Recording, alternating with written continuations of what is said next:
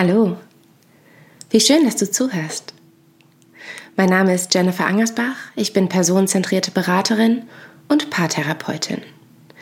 In dieser neuen Folge vom Selbstliebe-Dilemma geht es um den Sinn des Lebens.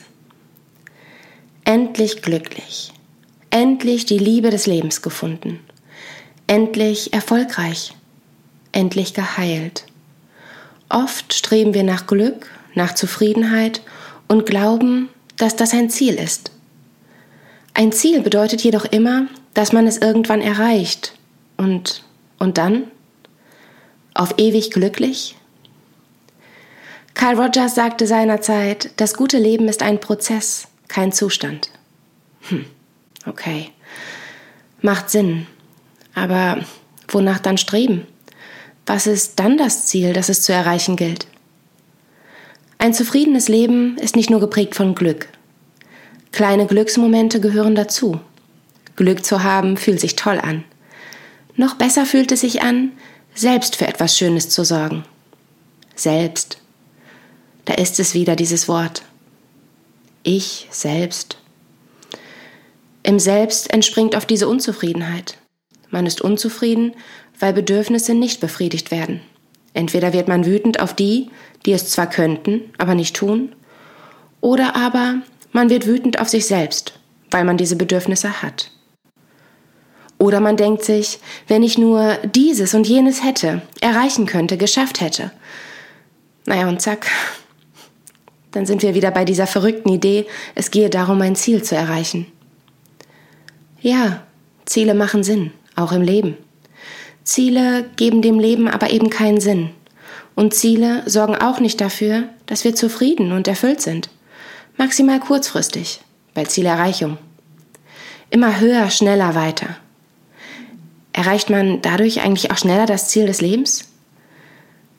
Ist das Ziel nicht immer am Ende? Also ist das Ziel des Lebens nicht der Tod? Okay, back on track.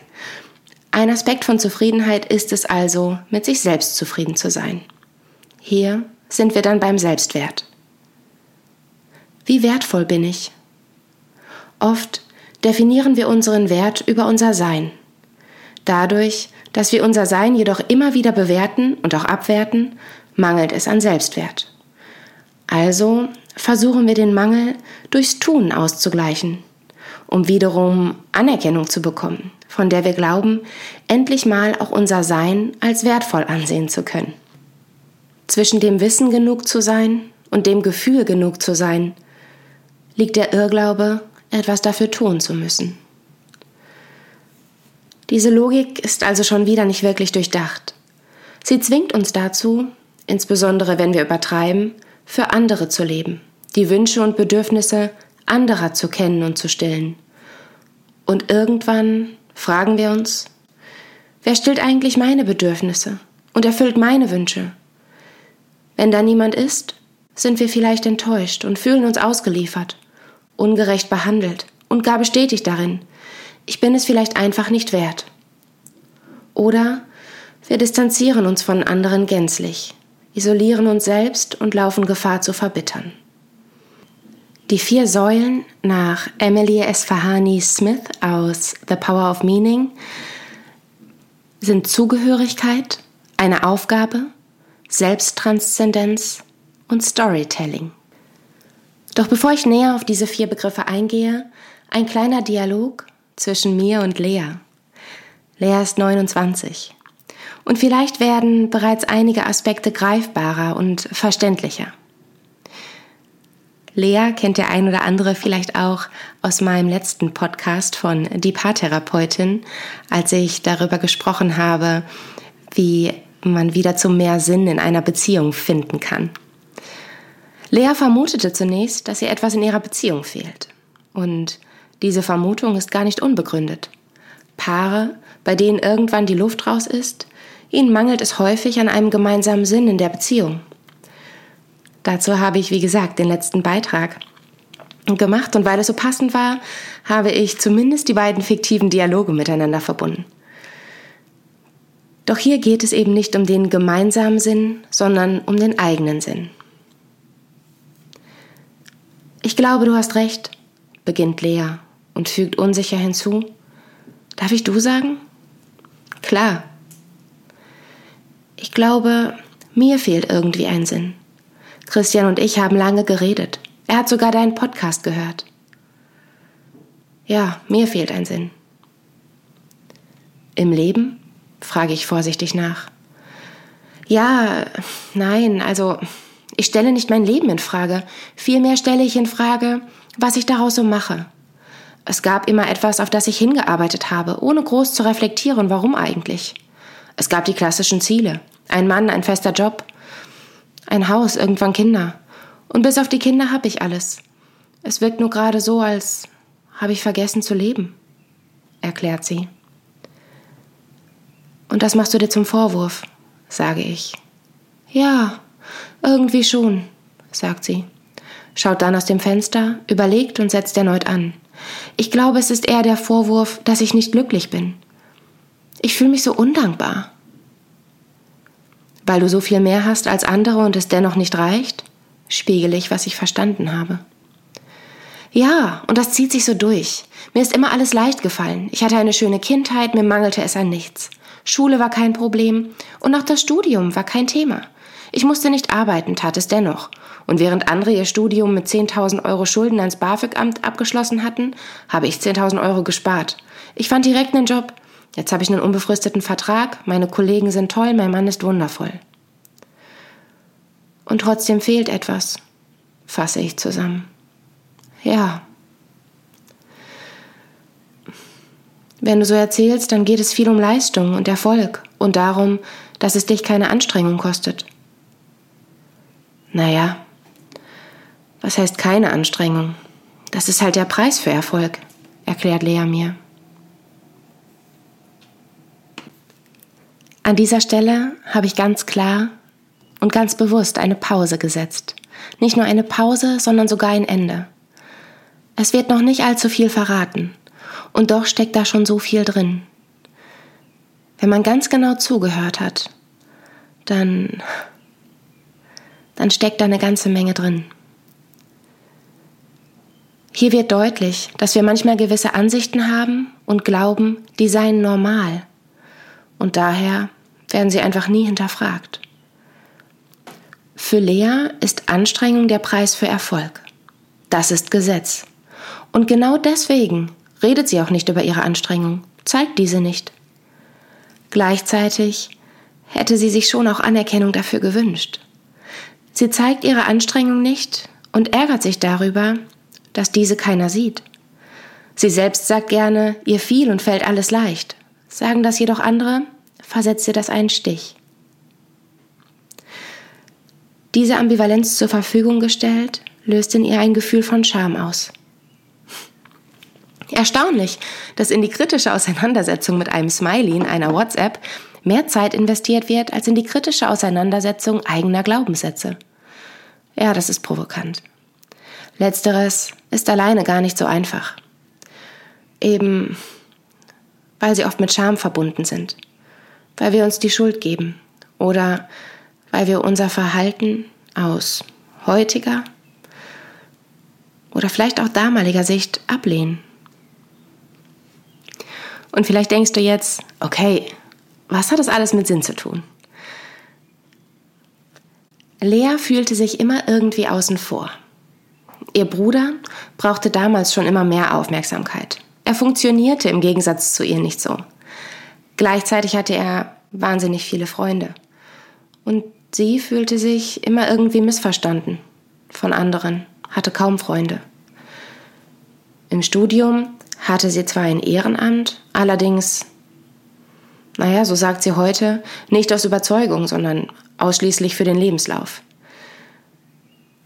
Sie war jedoch schon damals so überlastet, was natürlich niemand sehen durfte, und hat sich am Ende noch selbst dafür verurteilt, dass sie ihr Ehrenamt eher als Stress empfunden hat und sich nicht so leidenschaftlich einbringen konnte wie die anderen. Dabei lag es gar nicht an Desinteresse. Es lag einfach an Zeitmangel. Sie war erschöpft. Hobbys hatte sie kaum welche außer Lesen. Aber auch dafür fehlte irgendwie die Zeit. Und sie fragt sich manchmal, wofür, wofür sie wohl brennt. Und ob es wohl irgendetwas gibt, bei dem sie all das drumherum mal vergessen kann. Aber ihre Gedanken sind einfach immer da, permanent. Und zu guter Letzt erzählt sie ihre Geschichte bisher immer aus der gleichen Perspektive. Ihr ging und geht es super, sie ist erfolgreich und somit ist sie wohl einfach undankbar, wenn sie sich nicht darüber freuen kann. Und jetzt kommen wir zu den vier Säulen zu mehr Sinn. Die erste Säule. Zugehörigkeit. Umgeben dich Menschen, die dich kennen und lieben, so wie du bist? Das Gefühl der Zugehörigkeit entspringt der Liebe. Zugehörigkeit ist auch eine Entscheidung. Hast und willst du Beziehungen zu Menschen aufbauen, in denen du dich zeigst, wie du bist und andere sein lässt, wie sie sind? Lea fühlt sich nirgendwo dazugehörig. Sie zeigt sich nicht, also wird sie nicht gesehen. Ja, es ist natürlich auch wahnsinnig riskant. Es ist riskant, sich auf Beziehungen einzulassen, insbesondere wenn man sich oft missverstanden fühlt oder verletzt wurde. Je öfter ich vielleicht, vielleicht verletzt wurde, desto schwieriger fällt es mir, mich zu zeigen, mich auf etwas einzulassen und zu vertrauen. Also jein. Ja, es ist eine Entscheidung und nein, vielleicht hält mich mein eigener Selbsterhaltungstrieb davon ab. Inwiefern kann ich mich also bewusst dafür oder dagegen entscheiden, wenn ich das Gefühl habe, davon hängt meine Existenz ab? Statt dich also nun angegriffen zu fühlen und zu denken, sie hat, leicht, sie hat leicht reden, ähm, oder aber statt das Gefühl zu bekommen, ich bin einfach nicht mutig genug, mich verletzlich zu zeigen, hier ist Variante 3. Vielleicht fühlst du dich nicht zugehörig, weil es dir an Sicherheit fehlt an korrigierenden Erfahrungen. Und weil du gerade ohnehin und vermutlich schon dein ganzes Leben für dich und um dein Leben kämpfst, bist du mittlerweile einfach nicht mehr bereit, dich komplett schutzlos in Gefahr zu bringen. Das ist nachvollziehbar und verständlich. Bevor du dich also einem anderen Menschen öffnest und in Gefahr bringst, versuche lieber erstmal dich in Sicherheit zu bringen und dann bewerte und entscheide neu. Zugehörigkeit gibt uns auch Sicherheit, Kraft und Anerkennung, doch erfordert zunächst auch eine Menge Mut und somit eben auch eine gewisse Sicherheit. Denn es geht nicht darum, sich zu verstellen, um dazuzugehören, sondern darum, so zu sein, wie man ist. Nur so fühlen wir uns sicher, nur so kostet es keine Kraft und nur so fühlt sich auch die Anerkennung echt an. Die zweite Säule, eine Aufgabe. Was ist deine Bestimmung? Deine Aufgabe. Es geht darum, was du gibst, und zwar, was du mit Leichtigkeit geben kannst, ohne dich aufzuopfern, ohne existenzielle Not, nicht um zu. Ich möchte hier nicht den Glaubenssatz propagieren, ich bin nur dann wert, geliebt zu werden, wenn andere von mir profitieren. Denke an den Beginn. Vielmehr ist es eine intrinsische Aufgabe, etwas, was du gibst und durch das Geben profitierst, erfüllt wirst, unabhängig von der Reaktion des Bekommenden. Das Missverständliche an der Aufgabe, die uns Sinn gibt, ist, dass wir ja oft schon ganz viel tun und ganz viele Aufgaben haben, um uns sinnvoll zu fühlen. Vielmehr geht es jedoch bei der Aufgabe nicht darum, sie als Instrument für Anerkennung zu nutzen, sondern eine Aufgabe zu finden, die uns durch das Tun erfüllt und nicht durch das, was wir am Ende dafür bekommen. Insbesondere das Ende muss häufig auch sichtbar sein. Es kann also auch sein, dass du wahnsinnig viele sinnvolle Aufgaben hast, bei denen es dir gar nicht um Anerkennung oder so geht, du aber selbst kein Ergebnis siehst und daher auch deine eigene Sinnhaftigkeit beziehungsweise auch keine Sinnhaftigkeit deiner selbst empfindest. Oder aber das Gefühl hast, du machst zwar viel, aber es ist am Ende doch einfach zu wenig. Als Beispiel. Du bist immer für deine Nachbarin da, wenn sie Unterstützung braucht. Aber wirst bei einem Gespräch mit ihr nach drei Minuten ungeduldig, weil du einfach keine Zeit hast und fühlst dich daher schlecht. Du spielst und kuschelst mit deinem Kind, liest ihm vor, während der Haushalt liegen bleibt und du hast das Gefühl als Mutter, am Ende des Tages überfordert zu sein, weil du nicht beides hinbekommst. Ein weiteres Beispiel. Du verbringst den halben Sonntag im Garten, fühlst dich eigentlich gut, aber am Nachmittag sieht irgendwie immer noch alles eher nach Wildwuchs aus. Das sind drei Aufgaben, drei Dinge, die du tust und die wirklich wahnsinnig sinnvoll sind und wertvoll sind. Aber aufgrund deiner Bewertung fühlst du dich am Ende schlecht. Ein weiterer wichtiger Hinweis. Menschen, die sich oft und schnell für andere verantwortlich fühlen, ein schlechtes Gewissen haben, wenn sie krank werden, permanent das Gefühl haben, dass das, was sie tun, nicht reicht oder nicht gut genug ist. Menschen, die Perfektion anstreben und deren Leistung nur dann als solche gilt, wenn man sie sehen kann. Wenn ich ein halbes Jahr joggen gehe und am Ende das gleiche wiege, habe ich was falsch gemacht. Ich spiele den ganzen Tag mit meinen Kindern und wenn mein Mann am Abend nach Hause kommt, dann denkt er bestimmt, ich bin faul, weil ich ja nichts geschafft habe. Die Menschen, die solche Gedanken haben, die also in allen Bereichen ihres Lebens Aufgaben übernommen haben oder sich verantwortlich fühlen, sowohl für das Glück des Partners oder der Partnerin als auch für die Elternpflegschaft der Kinder, trotz weiterer Kinder und Job oder ähnliches, bei denen fehlt und mangelt es gar nicht an einer Aufgabe. Sie haben so viele Aufgaben, dass alles anstrengend ist. Und weil alles anstrengend und nichts gut genug erfüllt werden kann, empfinden sie bei keiner dieser Aufgaben einen Sinn. Im Gegenteil, Sie empfinden sich als weniger sinnvoll, als weniger wertvoll, weil das ja alles selbstverständlich ist. Und Sie kriegen es ja nicht mal richtig hin. Und wenn wir jetzt an Lea denken, sehen wir auch da Parallelen. Lea hat so viel gemacht und es war so anstrengend, aber sie dachte, die Anstrengung sei normal. Und am Ende hatte sie das Gefühl, sie hat in ihrem ganzen Leben noch nie irgendwas Sinnvolles gemacht. Die dritte Säule. Selbsttranszendenz. Transzendenz, das Übersteigen von etwas oder das Überschreiten von Grenzen.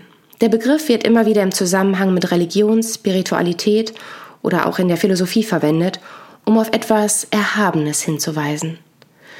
Die Selbsttranszendenz beschreibt diese kleinen Momente im Leben, in denen wir all den Stress, die Anforderungen und Erwartungen, Erwartungen von anderen und auch die Erwartungen von uns selbst vergessen, in denen wir unabhängig von unserem Selbst- und Fremdbild in einem erhabenen Zustand des Seins abtauchen. Manche erleben diesen Zustand beim Tanzen, andere beim Betrachten von Kunst, beim Lesen oder in einer beispielsweise spirituellen Gemeinschaft. Was lässt dich alles um dich herum vergessen? Was gibt dir diesen Zustand vollkommener Freiheit? Ein Gefühl von Freisein, frei von Bewertungen, eigene und andere. Einfach mal sein. Die vierte Säule. Storytelling. Jeder Mensch hat eine ganz eigene, individuelle Geschichte. Doch selbst identische Ereignisse werden von Einzelnen anders wahrgenommen, interpretiert und reflektiert.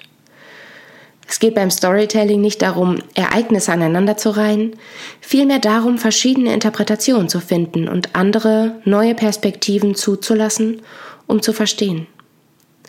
Viele streben danach, mit sich selbst ins Reine zu kommen. Doch irgendwas hindert sie. Was genau sie hindert, liegt oft versteckt in Erwartungen, in Erfahrungen, die als schambehaftet bewertet oder anderweitig abgewertet wurden. Diese Scham soll verschwinden. Man versucht sie auszugleichen durch Verhaltensweisen, versucht sie loszuwerden durch Verdrängung. Der Weg jedoch führt durch die Erfahrung selbst und einer Neubewertung, die das Annehmen erleichtert und Veränderungen ermöglicht. Storytelling ist also eine Variante der Reflexion, um mit dir selbst ins Reine zu kommen. Finde vielleicht, auch wenn dir das zuwider ist, Ausreden und Erklärungen, warum die Dinge, die du abwertest, gar nicht schlimm sind. Übertreibe ruhig und versuch dadurch, deine Perspektive auf dich selbst zu verändern. Oft wird dieser Prozess gestört durch Glaubenssätze aus der Kindheit oder er wird gestört durch das große Verständnis für andere.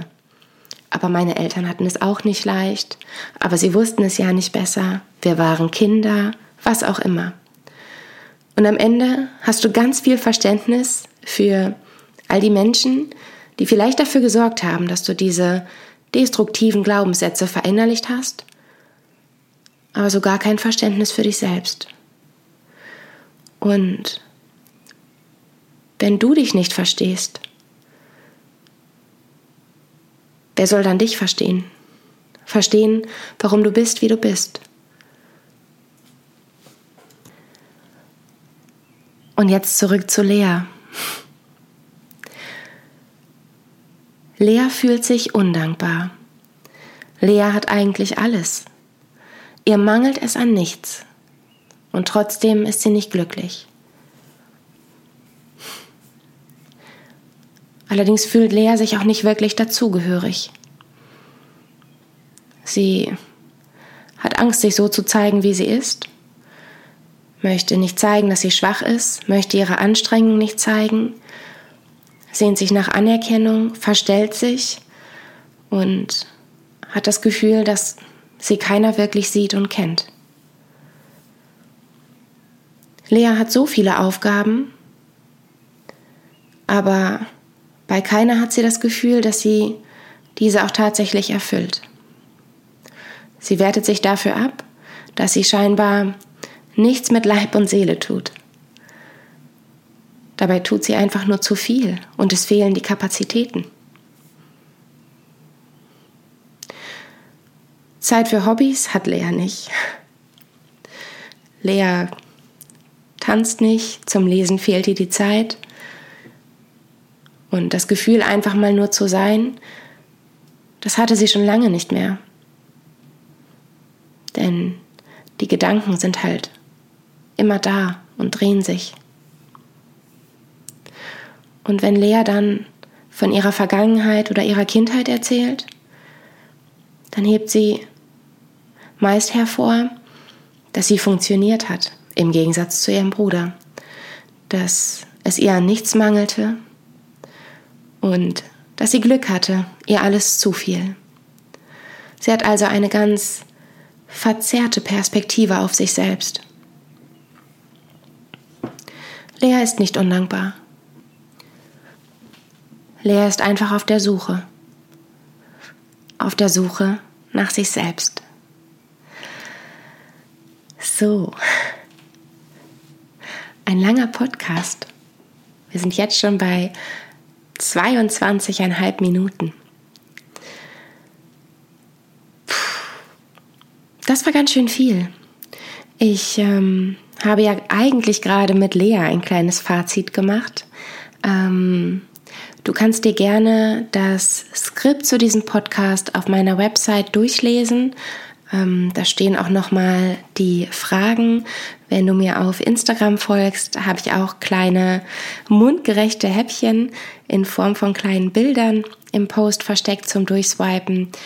Ähm, auf meiner Internetseite findest du das Skript unter Beiträge, Texte und Impulse und dann auf den Link das, äh, der Sinn des Lebens klicken und auf Instagram nenne ich mich Lieblingssternstaub. Ähm ich weiß, dass hier in, in diesem, ja, eigentlich langen, aber verhältnismäßig kurzen Beitrag ganz viel drinsteckt, was verwirrt, was einen zum Nachdenken anregen könnte. Vielleicht auch Dinge, die für einen Knoten im Kopf sorgen bei all der Selbstoptimierung da draußen. Ähm, vielleicht hilft es dir auch nochmal in die anderen Podcasts von das Selbstliebe-Dilemma reinzuschauen. Vielleicht hilft es dir, das nochmal nachzulesen. Und ähm, ja, wenn du gern mehr möchtest, hast du natürlich auch die Möglichkeit, mich zu buchen. Ähm, Genau, dann kannst du mir einfach eine E-Mail schicken oder mich über mein Kontaktformular anschreiben. Äh, ich wünsche dir noch einen schönen Abend, einen schönen Tag, wann auch immer du diesen Podcast, Podcast hörst. Und ähm, bis bald.